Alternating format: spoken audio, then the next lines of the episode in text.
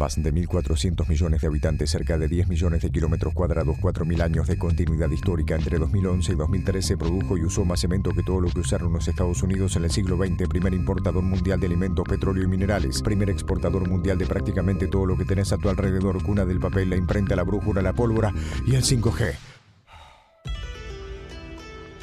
Bienvenidos y bienvenidas a Descubriendo China. ¿Qué haces, Santiago? ¿Cómo andás? Acá andamos expectantes. ¿Vos? Y expectante y un poco apurado, como estamos a mitad de semana y el fin de nos queda largo y nuestra habitual sobremesa sobre China va a tener que esperar unos días, te propongo un cafecito al paso como para que retomemos y, hablemos de, de Taiwán, que veo que en todos los titulares se habla de la guerra China, Estados Unidos y Taiwán en el medio. ¿Tomamos un cafecito? Dale, le pido, mozo, tráeme dos cafés en jarrito y algo dulce para picar mientras vamos charlando. Dale. ¿Cómo es la foto actual? ¿Qué La foto actual, eh, este conflicto, lo que estamos viendo ahora, el titular, es que Nancy Pelosi, que es la presidenta de la Cámara de Representantes de Estados Unidos, lo que en Argentina sería una Cámara de Diputados, la tercera en la línea de sucesión presidencial, o sea, después de Joe Biden y de Kamala Harris viene Nancy Pelosi, o sea, una figura muy importante de la política norteamericana. Aterrizó en Taiwán, en este momento mientras estamos conversando, todavía está en la isla de Taiwán haciendo algunas recorridas y actos públicos, algo que para China es un acto de agresión y de provocación a consideración de la República Popular China muy importante. Martín, ¿para vos el café? Sí, para mí y para mi hermano, mira qué parecido. Sí, que son iguales. Es más grande que Muchas gracias. ¿Querés azúcar? No, está bien, gracias. ¿Vos no querés nada seguro? Gracias, Débora. Chao, hasta luego. Nancy Pelosi iba a viajar en abril a Taiwán y justo le agarró COVID.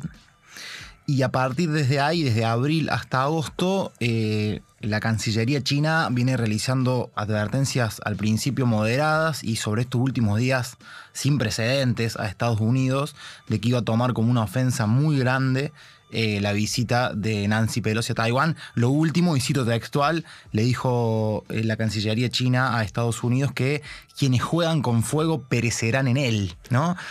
Algunos tradujeron como el que juega con fuego sale chamuscado. También, exactamente. Eh, por supuesto que el chino, pasando por el inglés hasta, hasta que lo tenemos acá al español, hay unos pasos, pero digo, han sido amenazas ¿no? de, de China vinculado a esta visita que por el lado de los estadounidenses, primero la administración de Biden dice esto es otro poder del Estado, no es el poder ejecutivo, es el poder legislativo, no es una orden que damos nosotros. Y sí, eh, por lo que se ha leído en algunas encuestas que se han realizado en Estados Unidos, eh, la población estadounidense diciendo quiénes son los chinos para decirle a la jefa de nuestro Congreso a dónde puede ir y a dónde no. Hay un punto, porque vos como que lo naturalizás, pero seguramente quienes escuchan esto no tienen muy en claro qué es Taiwán y por qué China se constituye casi como un árbitro de decir por qué podría o no podría una alta autoridad estadounidense visitar Taiwán. Tampoco es que van en pie de, una acción bélica, sino una visita. Aterriza un avión, hay una acción diplomática. ¿Por qué es tan sensible Taiwán para la República Popular China? ¿Cuánto tiempo tenés? Lo que dure el café. Bueno, vamos a intentar entonces, es una historia súper rica, súper interesante, algo compleja, pero vamos a tratar de, de aclararla. Primer punto. Vamos a diferenciar entre dos cosas que suenan parecido pero que son muy distintas. A ver. Por un lado, la República de China. Lo que nosotros conocemos como Taiwán, su nombre oficial es República de China. O sea, en todos los lugares donde leo Taiwán, debiera decir República de China. Exactamente. Y luego está la República Popular China, que es lo que todos conocemos como China, es la China continental, digamos, la roja, la gobernada por el Partido Comunista. Estas son las dos Chinas, digamos. Es polémico, digamos, decir que son las dos Chinas. La, la, realidad es que está la República de China, que es el gobierno que hoy tiene sede en Taipei, en Taiwán, y la República Popular China, gobierno que tiene sede en Beijing, lo que todos hoy conocemos como China y que gobierna la mayor parte del territorio chino. ¿Cuántos habitantes hay en Taipei, en Taiwán? En... Taiwán es una isla bastante pequeña que tiene 25 millones de habitantes. Es uno de los territorios más densamente poblados del mundo consideremos que la República Popular China tiene 1.400 millones de habitantes, es el país más poblado del mundo. Habiendo hecho esta primera disquisición, la segunda es una anecdótica que la cuento porque ya que estamos acá en el café, es que en Occidente, lo que, de lo que estamos hablando ahora, la isla de Taiwán, ha sido conocida durante cientos de años como la isla de Formosa no precisamente porque la gobernara Gildo Fram, sino porque quienes primeros la mapearon, o sea, quienes primeros la pusieron en el mapa en Occidente fueron los portugueses, que llegaron ahí hace, bueno, cientos de años, en el siglo XVI, y la denominaron la isla de Formosa. Así es conocida hoy en muchos mapas y se pueden encontrar referencias a Taiwán eh, como las islas de Formosa. O sea, República de China, Taiwán o Formosa, estamos hablando de lo mismo. Isla de Formosa. Habiendo hecho esta aclaración, vamos un poquito a la historia y cómo llegamos hasta acá y, por qué para, para la República Popular China el tema de Taiwán es tan sensible a sus intereses. China es un país que ha sido gobernado por dinastías durante miles de años. ¿sí? En 1911 cae la última dinastía. ¿sí? Ya pasamos rápido muchos miles de años de, años de historia. 1911. Para, Cae la última dinastía. Exactamente. Y se funda la República China. Sí. ¿Sí? Cuando cae la última dinastía. ¿Sí? A partir de ahí no es que el país se estabiliza, sino que entra en varias décadas de guerra civil. Para resumirlas, entre dos grandes bandos: los nacionalistas ¿sí? y los comunistas.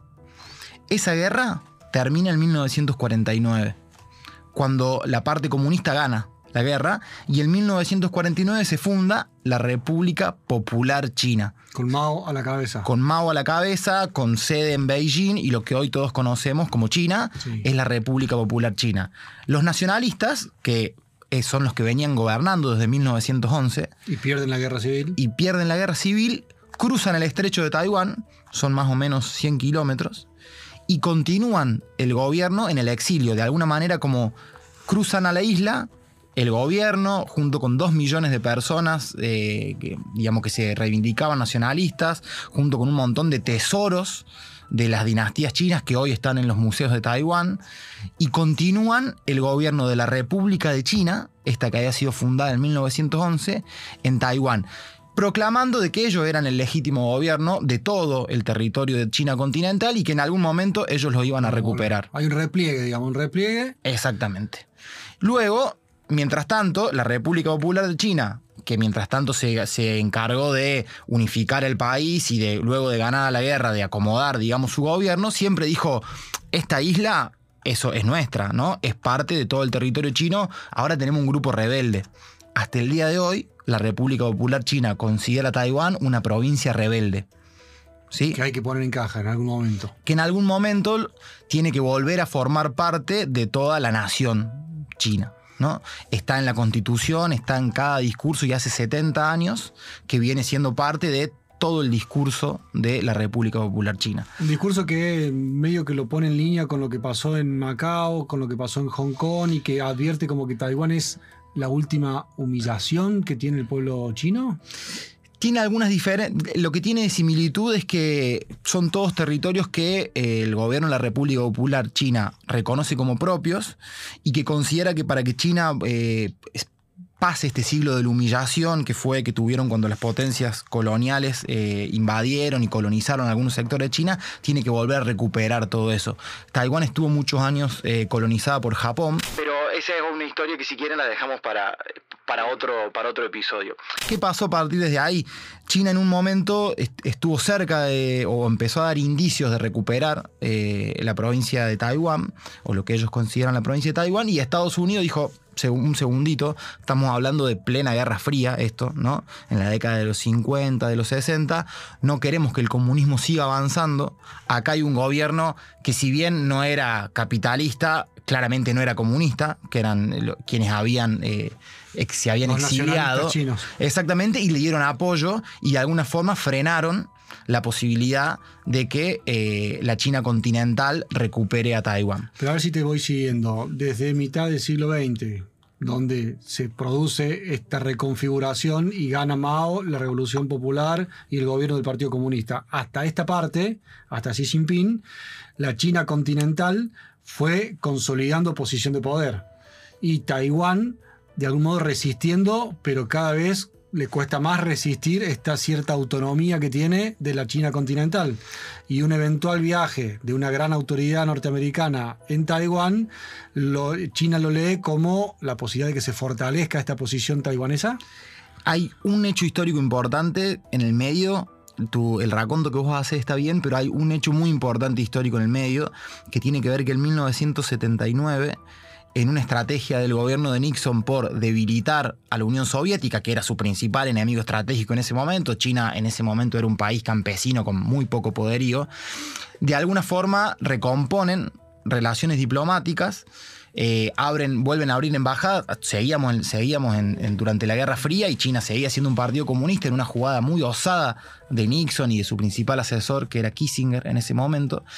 Y en esa recomposición sacan una serie de comunicados conjuntos donde Estados Unidos reconoce el principio de una sola China Una sola China. en el que reconoce que Beijing es el, le- el legítimo gobierno de China y lo que hoy es la República China eh, es un gobierno ilegítimo. Esa, ese principio de una sola China, y ahí retomo lo que decías vos, se ha ido extendiendo en el mundo. Al principio eran muchos los países que reconocían al gobierno con sede en Taiwán y pocos, o sea, básicamente los países del arco capitalista y occidental reconocían al gobierno con sede en, Ta- en Taipei y los países del arco socialista reconocían a China al gobierno O la China con- comunista. Exactamente. Con el crecimiento económico fenomenal que tuvo eh, la República Popular China en los últimos años, esos apoyos a Taiwán han ido, se han ido cayendo. Todos los países del mundo pueden reconocer a una sola. Si vos reconoces a Taiwán, la República Popular China no tiene relaciones diplomáticas con vos y viceversa. Entonces, hoy, salvo, si no me equivoco, 14 países muy pequeños, la mayoría de Centroamérica, el Vaticano y en el Mercosur Paraguay, una razón Paraguay, bastante, sí, bastante inexplicable, son los que reconocen a la República de China como el legítimo gobierno de China. Y la última disquisición para terminar de entender eh, la llegada de Nancy Pelosi es que en estos 70 y pico de años eh, en el que esta situación está así, al gobierno nacionalista se le abrió otro partido político, que es un partido político, digamos, independentista. Dentro de Taiwán. Dentro de Taiwán existe una grieta entre los nacionalistas, quienes se reconocen chinos, y quienes dicen nosotros tenemos que volver a gobernar la China continental, porque esa es nuestra historia y nosotros somos la República China. Y quienes dicen, no, nosotros con esa historia ya no Ya está. tenemos nada más que ver. Lo que nosotros necesitamos es la independencia de este país. Nosotros somos Taiwán. Así ya no somos más China. Hoy quienes gobiernan la isla de Taiwán es el partido, digamos, de tinte independentista, es el que invita a Nancy Pelosi y es con la presidenta hoy de la isla de Taiwán, está reunida con Nancy Pelosi. Para los chinos lo tienen dicho ya en muchísima oportunidad y cada vez que tienen una oportunidad lo reafirman, una declaración de independencia de Taiwán como país significaría una declaración de guerra. Entonces, ahí se entiende un poco por qué la tensión y por qué entienden que la número 3 de los Estados Unidos vaya hoy a reunirse con la presidenta independentista es considerada una provocación para la República Popular China. Y esto visto desde, digamos, el análisis de las fuerzas vivas en China, pero visto desde Estados Unidos. ¿Qué busca Estados Unidos? ¿Otro frente bélico cuando ya tiene uno abierto en, en Ucrania, Rusia? Yo creo que es parte de, la estrategia de contención de China, ¿no? Eh, yo creo que tiene que ver más por ese lado. En la última reunión que tuvo la OTAN en Europa, a instancias de Estados Unidos, calificó la OTAN, o sea, la Alianza Militar del Atlántico Norte, calificó a China como una amenaza estratégica, ¿no? Eh, el discurso, el, el, relato, por decirlo de alguna manera, que viene, que viene afirmando Biden y también lo afirmó en, hoy Nancy Pelosi en Taiwán, es que hoy el mundo se divide entre las democracias y las autocracias y que ese, digamos, es la grieta que divide al mundo. Bastante discutido, digo, porque Estados Unidos tiene aliados Arabia Saudita, eh, el, el, Mundial se juega en Qatar y nadie le está exigiendo mucha democracia a Qatar. Eh, creo que tiene mucho más que ver en, en los, las causas reales con la disputa hegemónica por quién es la principal potencia global que todo lo otro que yo creo que son subproductos, digamos, de, de esa causa, de esa causa raíz. Pero si yo hace un mes, cuando empezó a circular la idea de que Nancy Pelosi en gira por Asia iba a bajar en Taiwán, te preguntaba, ¿es una magia o finalmente va a bajar? ¿Vos qué hubieses razonado? Yo hubiera dicho que ojalá que no. Eh, pero eh, eh, estamos entrando, o ya estamos en realidad, eh, en algo que, que en la academia se llama la trampa de Tucídides y que es otro concepto que está interesante para, para conversar. ¿Por qué me pones esa cara? Mira la cara que me pones. trampa de? Tucídides.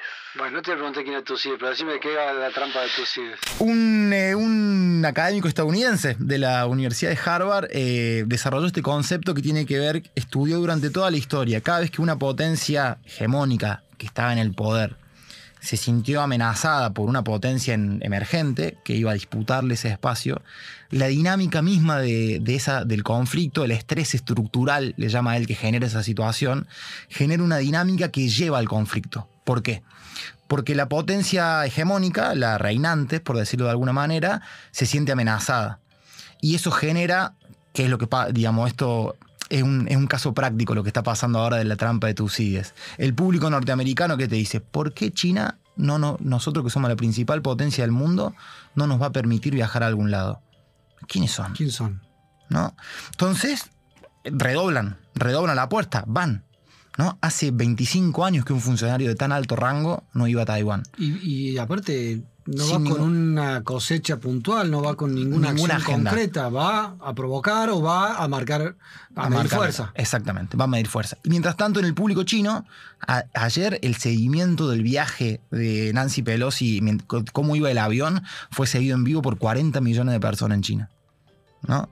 El público chino que dice, Eh, nos están provocando. ¿Por qué vienen? Tenemos que redoblar la apuesta, tenemos que tener acciones militares ahora. ¿Cómo van a venir y nos van de alguna manera, nos van a, nos van a mojar la oreja de esta manera? Y eso genera, digo, de alguna forma la respuesta, esto ya estamos avanzando un poco en qué puede pasar. Eh, la China ha anunciado fuertes ejercicios militares en Taiwán que se van a, van a ocurrir del 4 al 7 de agosto, hoy es 3 de agosto, ¿Inéditos? inéditos por ¿Nunca se vio una cosa así? en el 95 y 96 hubo otras, se le llaman así, las crisis del estrecho de Taiwán, y China hizo unos ejercicios militares, pero al 10% de lo que van a hacer ahora y mucho más lejos. Y tampoco tenía la- el poderío militar que tiene hoy. Exactamente, ¿no? Ahora, ¿qué pasa? Ya empezamos con, en un marco donde el margen de error humano incluso es, es difícil, ¿no? O sea, pi- piensen que, en estos días va a haber ejercicios militares eh, fuertes en una zona eh, muy conflictiva, digo, muy cerquita está Japón, muy cerquita está Corea del Sur, grandes aliados, ¿no? De, de Estados Unidos. Están haciendo una picada dentro de una playa de estacionamiento. Usted muy bien lo ha dicho. Y lo que un poco plantea la trampa de Tucídides es que muchas veces no es ni Xi Jinping ni Biden los que van a tomar la decisión, sino que tal vez muchas veces terceros actores, que por ejemplo Nancy Pelosi, te van forzando a un conflicto donde si no tenés líderes y dirigentes muy conscientes de las consecuencias que pueden tener sus actos, Puede terminar en cualquier cosa. por eso lo de Nancy Pelosi, a mi modo de ver, ha sido una actitud, una irresponsabilidad eh, muy grande. ¿Te imaginas una guerra entre Estados Unidos y China? No me lo imagino porque creo que son. Creo que el, liderazgo de los dos países o la principal esfera de liderazgo de los dos países, estoy pensando en Xi Jinping y en Biden, incluso en el gobierno de Donald Trump, eran muy conscientes de que eso era muy desventajoso para todos, ¿no? Eh, que perdía China, que perdía Estados Unidos y que va a perder el mundo con una situación eh, de ese estilo. Pero si estudiamos la historia, es esto, es una dinámica que, que te prepara para eso, ¿no? Justamente de las 16 causas históricas, eh, digamos, procesos históricos de disputa de hegemonía global que estudió Graham, Graham Allison, que hay un libro fantástico que lo vamos a dejar en, los links recomendados respecto a esto. Eh, hay 12 que terminaron en guerra y 4 que no hay enseñanzas para de esos 12 y de esos 4, sobre todo para quienes queremos y creemos de que lo más importante es que esto no termine en una guerra, eh, de pasos a seguir y de, alertas a tener en cuenta. Eh, creo que hoy estamos en un proceso de escala, de escala muy acelerada, esperemos que pueda bajar. Vale decir, porque la dinámica puede cambiar las fichas, que estamos grabando este podcast el 3 de agosto a la tarde. 2022. No nos hacemos cargo de nada que suceda después del 3 de agosto Ah, porque la, nos hacemos cargo de todo. la realidad es dinámica. Eh, Nos hacemos cargo de todo. Si la agenda lo permite, el fin de semana hacemos una sobremesa más a fondo y si no, volvemos a tomar un café al paso en cualquier momento. Cuando podamos. Mientras tanto, ¿pedimos la cuenta? Pedimos la cuenta que se me va. Tengo que ir a buscar a los chicos de la escuela. Che, y le pedimos, le pedimos al mozo que ponga algo de música taiwanesa, ¿o no? Ah, vos sos como Nancy, te gusta provocar. Un poquito de música taiwanesa porque parte de esto, el acercamiento cultural y social, distiende, distiende un poquito. Nos vamos escuchando a los Funky Brothers. Los Funky Brothers. Eh, música Made in Taiwan. Made in Taiwan. Nunca más apropiado. Santiago, muchas gracias. Hasta la próxima. Hasta la próxima.